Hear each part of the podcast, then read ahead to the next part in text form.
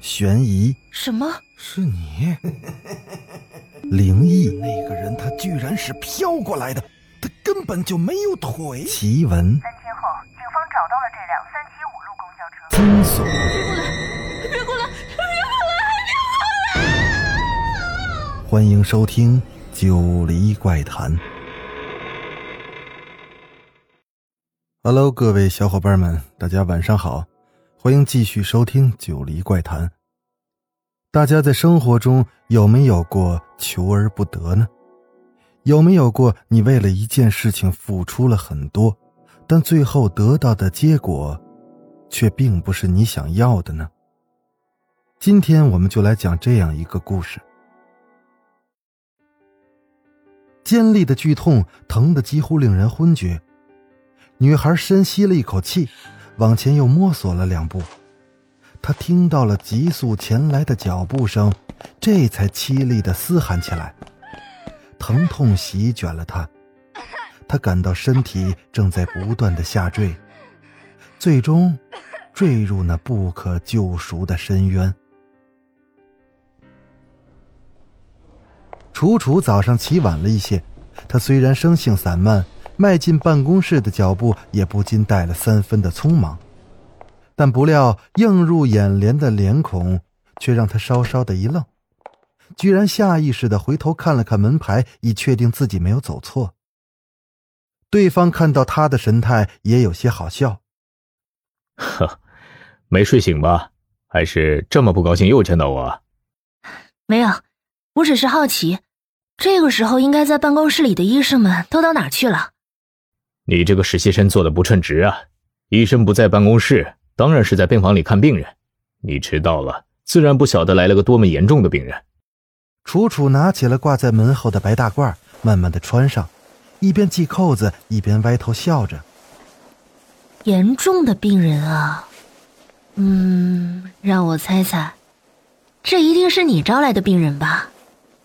周一的大早由刑警队长拉来的病人，的确是不简单，难怪所有的医生都冲过去了。如果可以，我也不想把病人拉到这里来。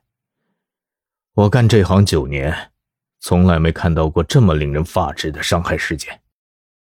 他语气里的郑重，让女孩不禁转过脸来凝视他。我们这里是眼科啊，难道？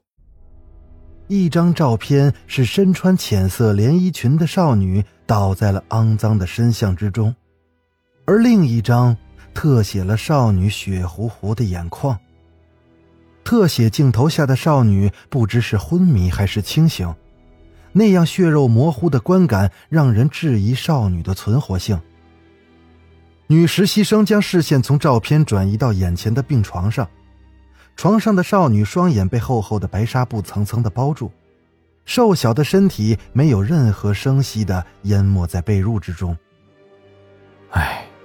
很遗憾，双眼的损毁太严重了，不得不实行眼球摘除啊！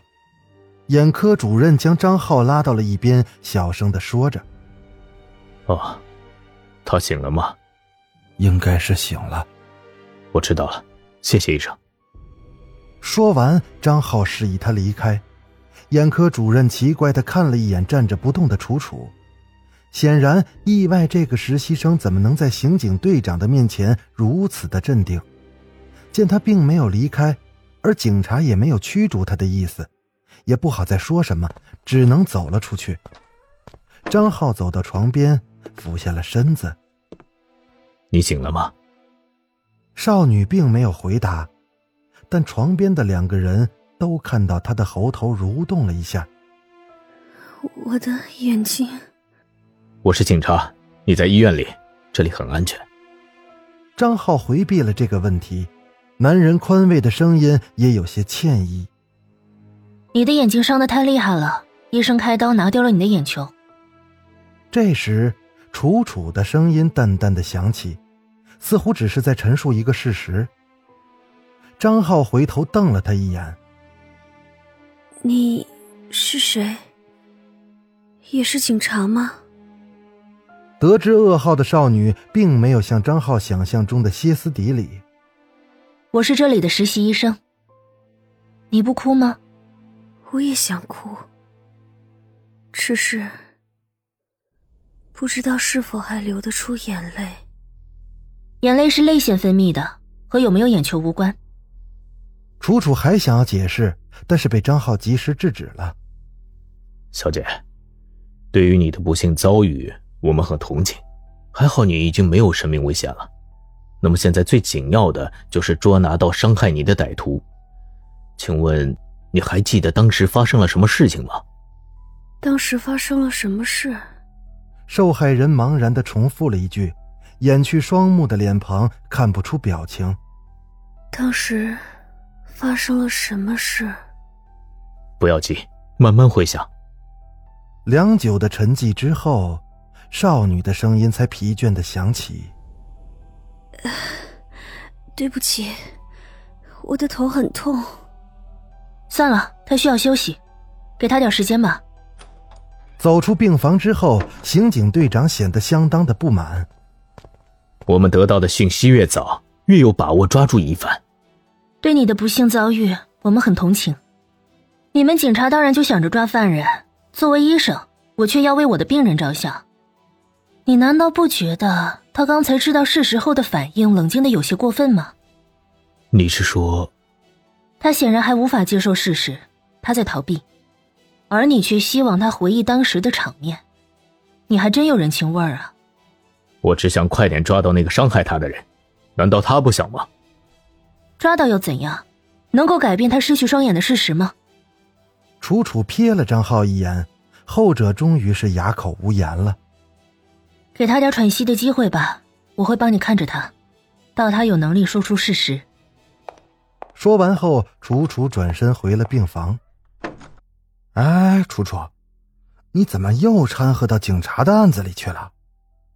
楚楚正在给病人喂水，段斌悄无声息的进来了，他将楚楚拉到了一边。没有啊，我只是在照顾病人。段斌同情的望了床上的少女一眼，后者似乎是没有发觉，低着头不知道在想什么。那个歹徒会不会来医院再次伤人？有没有危险啊？当然不会。你快出去吧，张浩和主任说了，让我专门照料他。实习生的任务全落在你身上了，你这么有空吗？快去，快去！段斌无奈捏了捏恋人的小手，又轻轻的开门出去了。楚楚将水杯递到了病人的嘴边，但他却摇了摇头。刚才那是你的男朋友吗？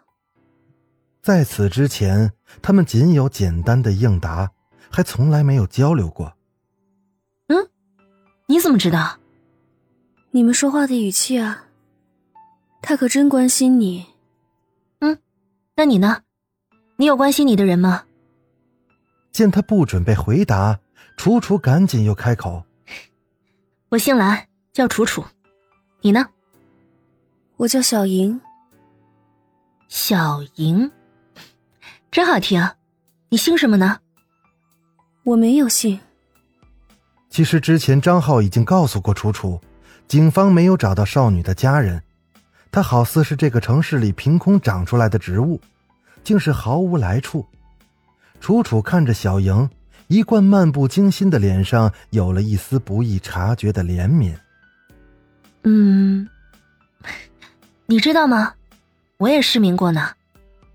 他突然用一种轻松的语气岔开了话题，看似随意的抛出的几个字，却令小莹的身体颤抖了一下。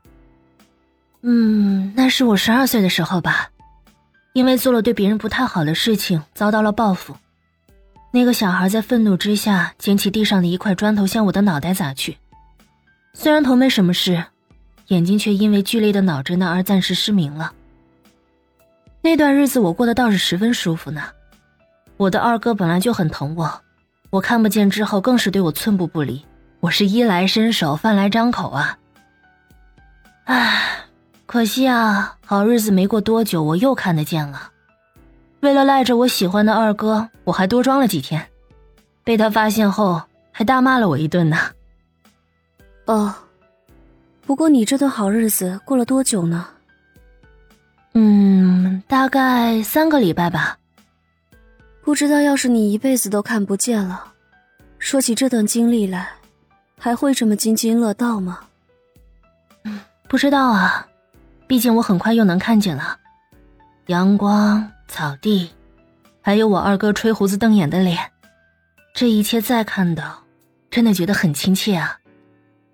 楚楚说完这句话之后，少女别过了头，请你出去。嗯。出去！你不要喝水了吗？出去！楚楚看着小莹因为气恼而越发显得苍白的脸，少女紧咬着下唇，手指颤抖着指向了房门。女实习生不动声色的站了起来，又看了一眼少女入院之后首次露出的受伤的表情，脚步沉寂的走了出去。好了，今天的故事先讲到这。故事比较长，会分成三集，请大家耐心收听。我是主播九黎香柳，如果你有什么奇怪诡异的经历，可以讲给我听，我将把它改编成故事讲给大家听。那咱们下集接着说。